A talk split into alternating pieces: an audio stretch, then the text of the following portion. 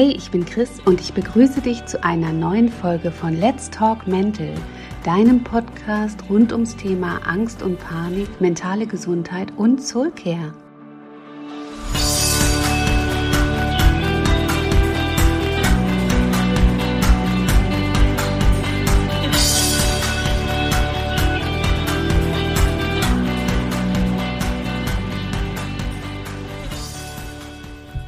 Schön, dass du wieder dabei bist.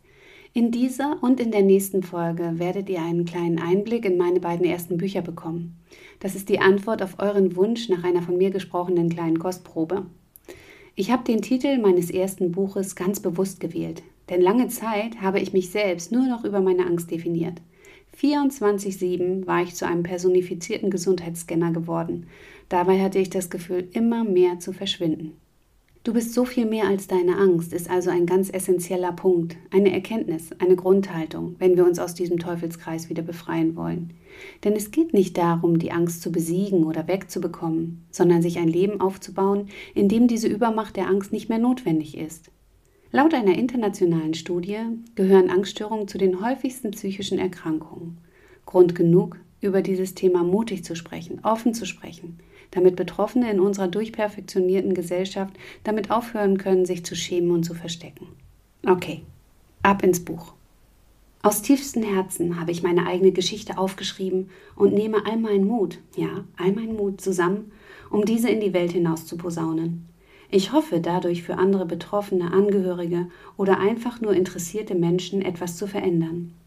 Ich möchte euch in diesem Buch die für mich essentiell wichtigen Grundübungen im Umgang mit der Angst weitergeben weiterhin Betroffenen Mut machen und ihnen den Kampf gegen sich selbst und die vielen Umwege aus falscher Scham, die ich aus Sturheit und Unwissenheit gemacht habe, so weit wie möglich ersparen. Das Schubladendenken muss aufhören.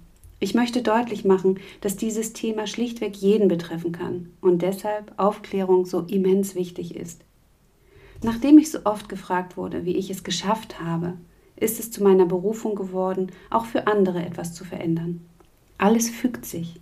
Mit diesem Buch antworte ich nun nicht länger nur Einzelnen. Let's go! Wie es zu diesem Buch kommt oder auch was bisher geschah. Über viele Jahre waren Angst und Panik meine ständigen Begleiter und ich musste meinen Weg zurück zu mir selbst finden und erkennen, was meine Seele, ja richtig gelesen, meine Seele mir sagen möchte. Ich bin nicht besonders spirituell und du musst auch kein Gelübde am Ende des Buches ablegen, obwohl vielleicht doch, aber nicht so, wie du jetzt vielleicht vermutest oder befürchtest. Aber wir sind viel mehr als unser Ego. Körper, Geist und Seele sind wie ein eingespieltes und aufeinander abgestimmtes Orchester. Wenn einer anfängt falsch zu spielen, beeinflusst dies das ganze Stück. Du wirst vermutlich gleich merken, dass ich in diesem Buch einige Sätze oder Aspekte, die mir besonders wichtig sind, wissentlich immer wieder wiederholen werde. Das dient nicht der Steigerung deiner Genervtheit, sondern dem nachhaltigeren Abspeichern in deinem Kopf. Unter uns Panikern gibt es außerdem viele Lesehüpfer. Das bedeutet, man liest ein Buch zu Beginn oft nur, weil man verzweifelt auf der Suche nach etwas ist. Dem einen Satz, der endlich befreit, oder die Anleitung zu mutig oder glücklich sein. Solange man sich noch als Opfer fühlt, geht es auch fast nicht anders. Dabei interessieren Vorworte, Geplänkelei oder ähnliches dann nicht wirklich. Da ich aber auch gerade diese Pappenheimer erreichen will, wird der durchhaltende Leser Wiederholungen feststellen.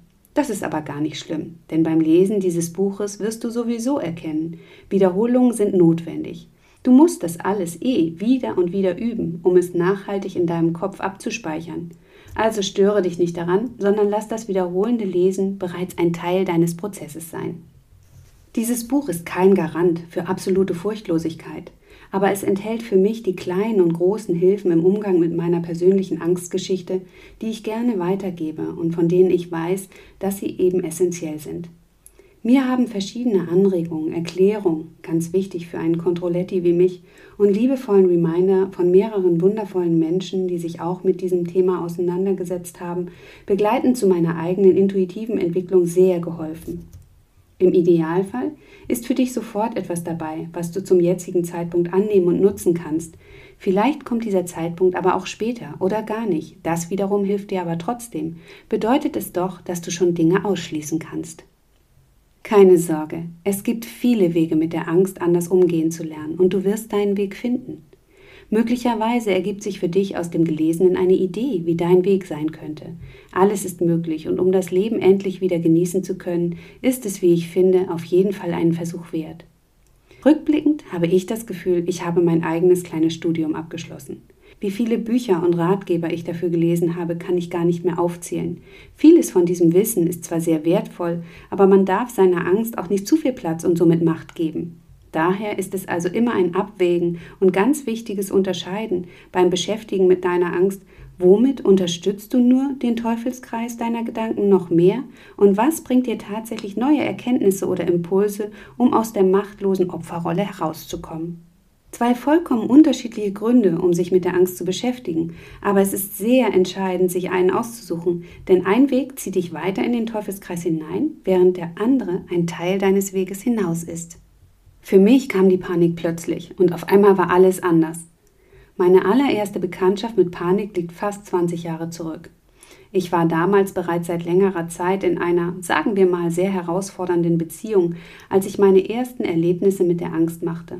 Daraufhin zog ich relativ schnell die für mich naheliegende Konsequenz und beendete diese Beziehung, nicht wissend, dass die Gründe für meine Angst ganz andere waren, als ich damals dachte.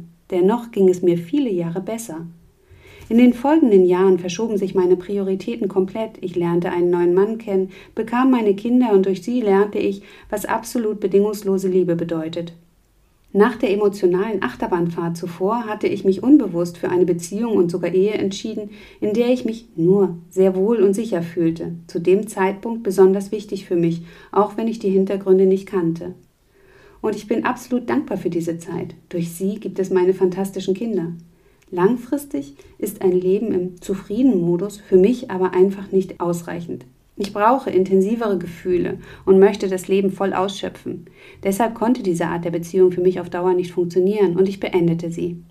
Erst als ich rote Fäden aufdeckte und endlich verstand, erkannte ich, warum ich nach der Flucht aus meiner emotional sehr anstrengenden Beziehung zunächst viele Jahre angstfrei war.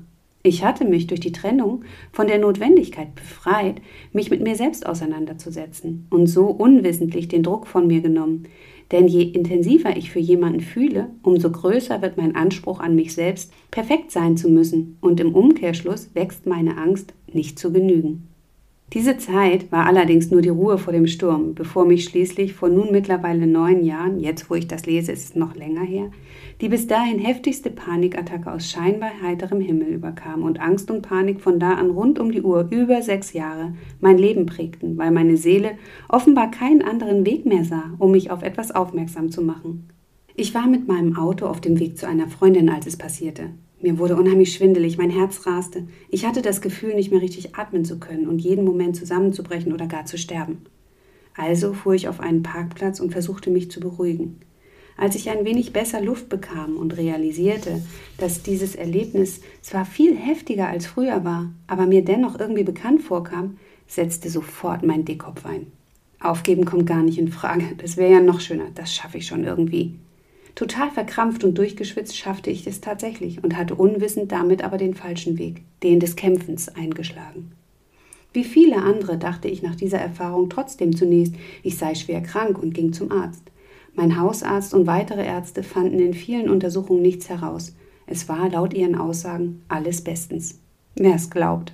Ich konnte und wollte das jedenfalls nicht glauben. Es wäre doch so viel einfacher gewesen, wenn die körperlichen Symptome durch eine Fehlfunktion der Schilddrüse, Eisenmangel oder ähnliches hervorgerufen worden wären. Dann hätte man etwas Einfaches dagegen tun können, eine Vitaminkur oder so. Ganz anders verhält es sich jedoch bei so einer Kopfsache. Wenn sich herausstellt, dass da oben bei dir irgendwas nicht normal funktioniert, fühlt sich das absolut blöd und, ha, wie könnte es anders sein, sehr beängstigend an. Dennoch war die Vorgehensweise meines Hausarztes absolut richtig, um wirklich jede körperliche Ursache auszuschließen. Neben den diversen anderen Ärzten schickte mich mein Hausarzt auch in eine psychologische Praxis, um meine Hirnaktivität messen zu lassen bzw. zu prüfen, ob es dort Unregelmäßigkeiten gibt, die ebenfalls eine Ursache für den empfundenen Schwindel hätten sein können. Dieser erste richtige Kontakt zu einer Psychologin war für mich bei meiner Ärzte-Odyssee allerdings nicht besonders hilfreich. Es tänzelte nach langer Wartezeit, in der ich gefühlt schon wieder zigmal kurz vor dem urplötzlichen Dahinscheiden war, eine schrill gekleidete Frau mit goldgelackten und mit Riesenschleifen bestückten Turnschuhen in das Besprechungszimmer und fragte mich nach einigen Routinefragen und mit leicht wippender Körperhaltung, ob es in der letzten Zeit irgendwelche einschneidenden Ereignisse in meinem Leben gegeben hätte. Hm, außer meiner Scheidung und der meines neuen Mannes, Psychoterror seiner Ex-Frau, ungewollten Jobwechseln bei uns beiden was sich für mich als Liebesdienst des Lebens erwies, weil ich mich daraufhin endlich als freie Künstlerin selbstständig machte. Natürlich war das dann gleichzeitig eine anders geartete Herausforderung in dieser Gesellschaft, denn wenn man einen so untypischen Weg einschlägt, warten die meisten Menschen nur auf dein Scheitern. Oder knallen dir Sätze um die Ohren wie, denkst du überhaupt nicht an deine Rente? Dir ist schon klar, dass du eine Träumerin bist, oder? Für einen Kontrolletti wie mich nicht der leichteste Weg, aber es war und ist meiner. Außerdem das Abwenden sämtlicher geglaubter Freunde, einer Fehlgeburt mit folgender Ausschabung, furchtbares Wort, furchtbare Situation. Der zunächst einmal festgestellten und dann schnell zunehmenden Demenz meiner Mutter, die kurz darauf völlig unvorbereitet einen Schlaganfall erlitt und an den Folgen innerhalb kürzester Zeit starb, sowie das anschließende Auseinanderbrechen meiner Familie wegen Erbstreitigkeiten, hätte ich niemals für möglich gehalten. Alles innerhalb der letzten anderthalb Jahre bis zu eben diesem Termin bei der Psychologin fiel mir da so gar nichts ein. Nun, die Psychologin meinte, es würde eines dieser Ereignisse ausreichen, um jemanden im wahrsten Sinne des Wortes aus dem Gleichgewicht zu bringen und somit in eine Depression zu stürzen. Aber ich war nicht depressiv, ich hatte Angst und Panik in den unspannendsten, unüblichsten Momenten. Es gefiel mir überhaupt nicht, dass sie von Depression sprach, denn ich liebe das Leben und gehe immer so positiv wie möglich an alles ran sagte ihr das auch wiederholt, aber das tat sie mit einer wegwerfenden Handbewegung ab. Wieder so ein Moment. Hätte ich auf mein Bauchgefühl gehört, wäre ich aufgestanden, hätte mich höflich bedankt, dass sie sich die Zeit genommen hat und wäre gegangen. Aber dazu bin ich zu gut erzogen, also blieb ich. Ja, es gibt Ähnlichkeiten bei manchen Empfindungen, die mit Depressionen oder Ängsten einhergehen. Aber für mich persönlich kann man es dennoch nicht auf einen Begriff runterbrechen.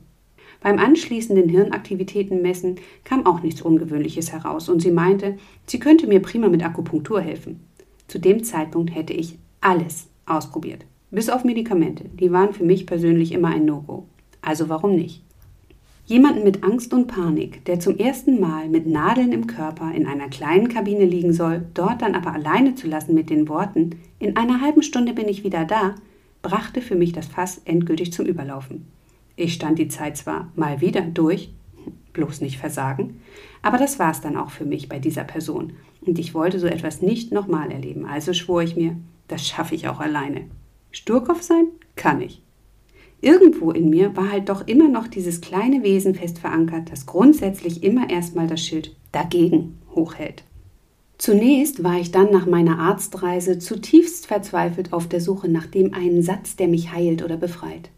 Dann kam eine Zeit, in der ich überzeugt war, dass ich nur einen Weg finden muss, in meinem persönlichen Kopfkino auf Reset drücken zu können. Anschließend kam eine Phase, in der ich zumindest schon mal Bekanntschaft mit Begriffen wie Achtsamkeit und Selbstannahme gemacht hatte und nicht mehr 24 Stunden am Tag immer mit mir rummeckerte, sondern mir auch zugestand, dass ich mich vielleicht etwas liebevoller mit mir selbst beschäftigen darf und sollte. Allerdings war dieser Prozess ein sehr hakeliger Teil, denn zu mir selbst auch noch nett zu sein, obwohl ich doch ständig in meinen eigenen Augen so kläglich versagte, schließlich hatte ich immer wieder Panikattacken, fiel mir unheimlich schwer, gerade weil ich die wirklichen Gründe dafür zu dem Zeitpunkt noch nicht kannte.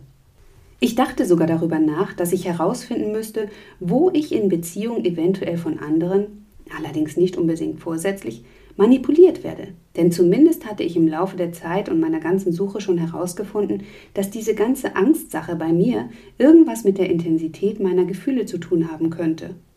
Wie ich nachträglich weiß, manipulierte ich mich die ganze Zeit selbst, ohne es zu wissen, um ja die Kontrolle zu behalten. Das ging allerdings ganz schön nach hinten los.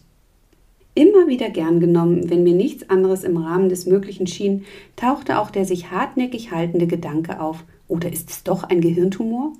Unwahrscheinlich. Mein Arzt hatte mir beim Aussprechen dieser Vermutung, nachdem ich mit allen anderen Ärzten, zu denen er mich geschickt hatte, durch war, mal gesagt, dann würden Sie jetzt nicht hier sitzen, dann wären Sie längst tot. Besten Dank. Panikler in Perfektion, wie ich es da noch war, beruhigte mich so eine systemfremde Aussage aber nur für Bruchteile einer Sekunde. Dann meldete sich prompt der kleine Gedankenteufel in meinem Kopf, der es sich zur Daueraufgabe gemacht hatte, mir seine Einschätzung aufzudrängen und mir übereifrig soufflierte, ja, aber das ist bei dir eben anders, das gab es so nur noch nicht, du bist da eine medizinische Sonderform eben immer eher kontraproduktiv, dieser damals große, heute kleine Kerl. Und ja, bei jedem Zipperlein sonst was zu vermuten, hat auch was von Hypochondrie. Keine Frage. Es gab so viel zu lernen über die Speicherprozesse in unserem Körper, zu erkennen, was uns nicht nur früher geprägt hat, sondern vor allem heute noch entsprechende Triggerpunkte bedient, ohne dass wir uns dessen bewusst sind, beziehungsweise bei denen wir zunächst das Bewusstsein entwickeln müssen, dass es so etwas überhaupt gibt, bis hin zum immer wiederkehrenden Thema Selbstannahme oder gar Selbstliebe. Wie soll man denn nun aber bitteschön jemanden lieben, der gefühlt nicht mal die einfachsten Alltagssituationen normal meistert, sondern schon morgens Herzklopfen hat, weil nachmittags ein Termin mit Wartezeit ansteht? Jemanden, der Einkaufen zwar irgendwie schafft, aber noch stundenlang später zittrig ist? Aufgeben kam ja nicht in Frage, und so manifestierte sich nach und nach von dem Gelernten trotz allem eben doch immer mehr in mir, und die Übungen zeigten Wirkung den Fokus in die jeweilige Richtung geschoben, veränderte sich die Wahl meiner Lektüre und damit verknüpft auch mein jeweiliger Wissensstand. Schon damals zeigte sich, ein und derselbe Grundgedanke, lediglich im Stil unterschiedlich in Worte gefasst, konnte mich eben nur erreichen, wenn der Autor auf meiner Wellenlänge formulierte. Im Endeffekt war es für mich also immer eine Mischung. Bewusst und unbewusst habe ich jeweils die Informationen für mich rausgefiltert, die meinem Bauchgefühl entsprachen und mit denen ich deshalb etwas anfangen konnte. Aber es war eben noch viel mehr als das. Ich bin eine lebensfrohe, taffe Frau und konnte diese Panikgeschichte für mich überhaupt nicht verstehen. Für mich war das Glas immer halb voll und nicht halb leer. Tauchen im Mittelmeer, am Fallschirm hängend von einem Motorboot gezogen werden oder auf Kamelen reitend und mit Jeeps fahrend eine Safari durch die Wüste machen. Gern, macht sicher Spaß. Spontan nachts beschließen, noch ans Meer zu fahren oder kurzfristig in den Süden fliegen. Jep, ich bin dabei. Wo zum Teufel war diese Frau auf einmal hin? Ich verstand meine Welt nicht mehr und das machte mich immer unsicherer. Das ist doch nicht normal. Wo zum Geier war ich falsch abgebogen? Nirgends, das weiß ich inzwischen schon lange. Es hinderte mich zunächst aber nicht daran, mir immer und immer wieder den Kopf zu zermartern, mir die Schuld an allem zu geben, mich rund um die Uhr selbst zu bekämpfen und, pst, mir in ganz einsamen Momenten ganz furchtbar Selbstleid zu tun. Natürlich kann man mit dem Wissen, was man sich mit einiger Mühe erarbeitet hat, schon sehr bald eines feststellen. Wir sind es selbst, die unsere Gedanken steuern. Ja, das ganze Gegrübel ist semi-hilfreich. Ja, die Zauberformel beinhaltet für mich Selbstliebe und Akzeptanz. Ja, nur du kannst etwas verändern. Allerdings funktioniert das eben erst, wenn du an dem Punkt angekommen bist, wo dieses Bewusstsein auch wirklich in dich einsickern kann. Deshalb ist es eben nicht gleichzusetzen mit ich bin falsch abgebogen oder ich bin schuld. Wir können uns immer nur so verhalten, wie es unser aktueller Wissensstand in Kombination mit all unseren anderen Wahrnehmungen erlaubt. Vergleiche es vielleicht mal mit einer Situation, in der du vielleicht netter zu jemandem anderen hättest sein können und es hinterher bereut hast. Es nützt dir gar nichts, immer weiter und weiter mit dir zu schimpfen. Du kannst die Zeit nicht zurückdrehen. Helfen wird dir nur, wenn du dir wirklich aus tiefstem Herzen sagen kannst, es ist okay, ich bin okay. Jeder macht mal etwas, was er hinterher anders machen würde. Vielleicht hast du sogar die Möglichkeit, dich zu entschuldigen. Jedenfalls kannst du daraus lernen und es in einer ähnlichen kommenden Situation tatsächlich anders machen. Hinterher ist man immer schlauer, kannst du ab sofort als etwas Positives annehmen. Damit kann man auch besser umgehen, als immer weiter in der Vergangenheit rumzuhängen. Denn wenn du das wirklich verstanden hast und fest daran glaubst, wird es für dich auch in Zukunft bei Schwierigkeiten komplett anders aussehen. Bezogen auf deine Angst heißt das, Sobald du wirklich offen für das Wissen bist, dass du etwas verändern kannst und auch wirklich daran glaubst, fängt es sofort an zu wirken. Du musst die Verantwortung für dich wieder übernehmen. Du hast den Schlüssel in der Hand. Jetzt schon. Das möchtest du nicht hören, ich weiß. Wenn man noch kein Land sieht, hätte man viel lieber irgendetwas, was man abstellen, ändern oder für schuldig erklären kann. Aber so ist es nicht. Du hast nichts falsch gemacht. Du konntest es nicht besser machen als mit deinem jeweiligen Wissen. Im Laufe der Zeit werden dir auch Dinge begegnen, die dir bekannt vorkommen und dir zu dem Zeitpunkt helfen, die dich aber ein Jahr zuvor noch überhaupt nicht weitergebracht haben. Verplempere deine Zeit nicht damit, dir Vorwürfe zu machen, weil du schon mal davon gehört hast und es dir erst jetzt logisch oder hilfreich erscheint. Das macht nichts. Es gibt Dinge, die kannst du nicht mehr ändern, die sind vergangen. Aber das Jetzt, das kannst du nutzen. Der Zeitpunkt muss stimmen. Du allein hast die Macht, dein Leben jetzt wieder in die Hand zu nehmen. Trotzdem nochmal, damit es dir nicht so geht wie mir. Lass diesen falschen Gedanken los, der dich eventuell noch begleitet. Du bist nicht verrückt und du bist auch nicht schuld. Also atme, Liebes. Im Teufelskreis der Angst festzustecken, kannst du ganz gut mit dem Feststecken im Treibsand vergleichen. Solange du kämpfst und hektisch herumzappelst, wirst du immer tiefer und tiefer einsinken. Entspannst du dich jedoch und führst kontrollierte, ruhige Bewegungen aus, hast du eine Chance, dich zu befreien. Du musst lernen, die Angst als einen Teil von dir anzunehmen. Nur dann kann sie gehen. Das klingt schräg und ich werde dir später noch genauer erklären, wie du das üben kannst, denn das ist mit am schwierigsten. Es ist mit am schwierigsten, aber eben machbar. Es ist so vieles in diesem ganzen Prozess, wo du feststellen wirst, dass du zu einem gewissen Zeitpunkt überhaupt nicht für möglich gehalten hättest, dass du da irgendwann ankommst. Es ist mega anstrengend und es ist wirklich auch etwas, wo du ganz viel Durchhaltevermögen und Disziplin brauchst. Aber es funktioniert. Du wirst deinen eigenen Weg finden. Ich hoffe, dass dir dieser kleine Einblick gefallen hat. Wichtig ist, dass du die Tipps, egal wo du sie bekommst, in Bezug auf Heilung, Therapie und Selbsthilfe, immer individuell auf dich abstimmst. Und natürlich freut es mich, wenn du vielleicht so Lust auf dieses Buch bekommen hast, dass du es ganz lesen möchtest. Du kannst das alles. Wenn ich das geschafft habe, mich daraus zu arbeiten, dann kannst du das auch. Glaub an dich.